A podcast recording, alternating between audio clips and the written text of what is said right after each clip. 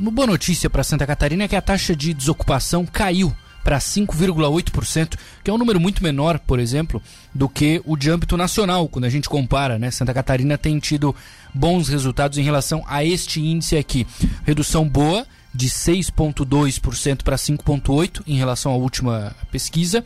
E a gente fala sobre isso, amplia este assunto com o chefe da unidade estadual do IBGE aqui em Santa Catarina, Roberto Gomes. Roberto, tudo bem? Boa noite. Tudo bem, boa noite e boa noite aos ouvintes da Rádio Cidade. Uma redução muito é, interessante porque vai de 228 mil para 219 mil, 9 mil desempregados a menos aqui no estado, né, Roberto?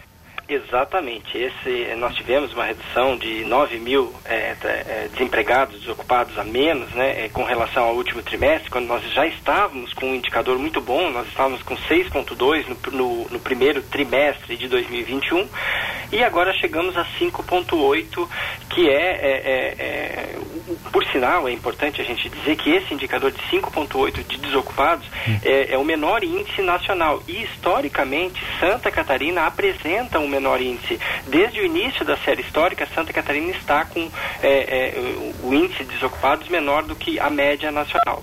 E só para a gente fazer uma comparação bastante importante, é, a média nacional, de, o índice nacional de desocupação no segundo trimestre, divulgado hoje pelo IBGE, ficou em 14,1%, portanto, Nossa. bem acima dos 5,8% desocupados em Santa Catarina. O segundo colocado, que é o estado do Rio Grande do Sul, ele, ele aparece com um indicador bom, mas 3 pontos percentuais acima de Santa Catarina. 8,8% desocupados. Então, realmente é um, é um, índice, é um indicador a se comemorar, é, é, porque realmente mostra a pujança econômica do estado de Santa Catarina. Sim. O Roberto, a gente tem visto nos últimos meses alguns debates sobre né, a falta de recursos para a realização de censos e outros trabalhos. Por que, que esse tipo de dado, por exemplo, sobre desocupação, fora os outros todos que o IBGE traz, é importante para um estado como Santa Catarina, por exemplo? Bem, é, é, os dados é, é levantados pelo IBGE, tanto nas suas pesquisas é, amostrais, como a PNAD contínua, por exemplo, quanto é, nas pesquisas censitárias, como o censo demográfico, eles são fundamentais para a tomada de decisões sobre políticas públicas.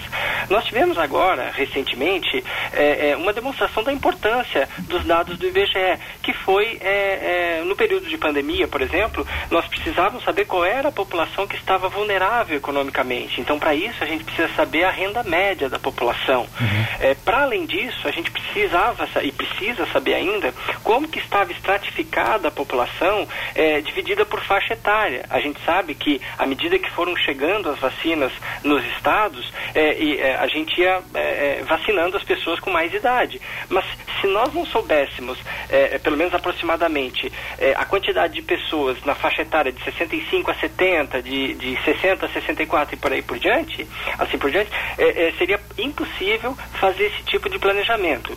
É, enfim, é, uma série de outras é, decisões sobre políticas públicas, como é, é, se o, o, determinado prefeito vai ter que instalar num determinado bairro uma creche ou uma clínica para atenção a idosos, enfim, os dados é, demográficos produzidos pelo IBGE são fundamentais para atender às necessidades da população, para que as políticas públicas sejam mais adequadas para a população a que ela está destinada. Essa é a importância das nossas pesquisas. Perfeito. É, a gente teve inclusive essa semana, né, a divulgação de população aqui para o sul, quase todos os municípios, principalmente os maiores, né, tiveram um aumento de população, como Tubarão e como Criciúma. E como é que esse tipo de pesquisa é feita, assim, Roberto? Os, os servidores eles vão a campo? Como é que é o trabalho dessas pessoas? Acho até importante falar sobre isso porque não é, muita gente acaba não querendo é, é, abrir portão, conversar com essa pessoa, coisa toda. O quão importante é receber os trabalhadores do IBGE?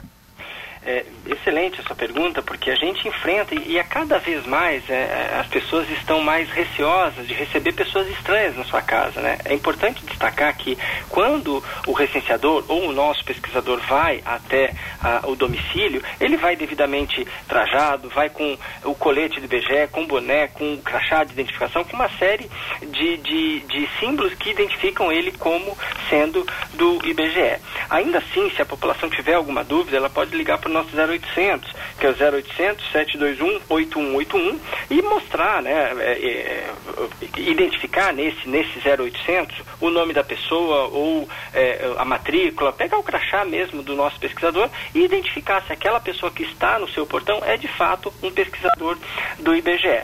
Esses dados a que você se referiu, que foi o, o divulgado na sexta-feira, que é a estimativa da população, Isso. apresentou que Santa Catarina teve um crescimento aí de aproximadamente 86 mil habitantes em relação ao, ao ano passado. Santa Catarina chegou a 7 milhões 338 mil 473 habitantes. É realmente um crescimento bastante importante, é, é, até para falar aí de Tubarão, por exemplo, chegou a 107.143 habitantes, um crescimento de 721 habitantes em relação ao ano passado. E é importante dizer que essa estimativa, ele é um cálculo matemático que leva em consideração uma série de fatores, como os dois últimos censos, as nossas pesquisas amostrais e, eventualmente, alguma alteração de limite do município. Mas, é, é, como eu falei, é um cálculo matemático, né? E é, o último censo foi em 2010. Nós não fizemos o censo em 20 por conta da pandemia e também em 21. E daí a importância de alertar a população que em 22 nós estaremos em campo a partir de junho, vão ser três meses, junho, julho e junho, julho e agosto, batendo na casa de cada cidadão brasileiro para efetivamente é, mostrar para o brasileiro qual é a sua população, como vive, de que, em que condições está a saúde, a moradia, enfim, vai ser realmente uma, uma, uma operação bastante importante que faremos no ano que vem. Perfeito. Só para a gente fechar, Roberto, é, tem tido algum registro de tentativa de golpe, enfim, com pessoas que se passam por funcionários do IBGE ou isso não tem acontecido? Olha, é, nós temos tido bastante sorte com relação a isso e talvez também por conta da nossa divulgação, é, nós não temos tido é, é, é, é denúncia né, que, que tenha havido esse tipo de golpe. Como nós já ouvimos em outras ocasiões, por conta dos correios, por exemplo, alguém que, se, que põe a indumentária do correio e vai, vai nas, nas residências. No caso do IBGE, nós ainda não tivemos, o que nos deixa bastante satisfeitos e a gente reforça mais uma vez que qualquer pessoa que ligue para casa do, do morador, nós estamos fazendo algumas pesquisas domiciliares por telefone ou qualquer pesquisador que vá em loco, vá na, no domicílio, que se a pessoa tiver alguma dúvida, como eu falei, pegue o nome e a matrícula do nosso, do nosso pesquisador e ligue para o 0800 ou entre lá no, na, na, no site do IBGE na internet para realmente ter certeza que aquele pesquisador é de fato um, um agente do IBGE. Isso para nós é muito importante para que nós mantenhamos essa credibilidade que a população deposita no IBGE ao longo dos nossos 84 anos. Perfeito. Roberto, muito obrigado, tá, por nos atender. Bom trabalho para vocês aí no IBGE. Boa noite. Muito obrigado por ajudar a divulgar o trabalho do IBGE. Boa noite.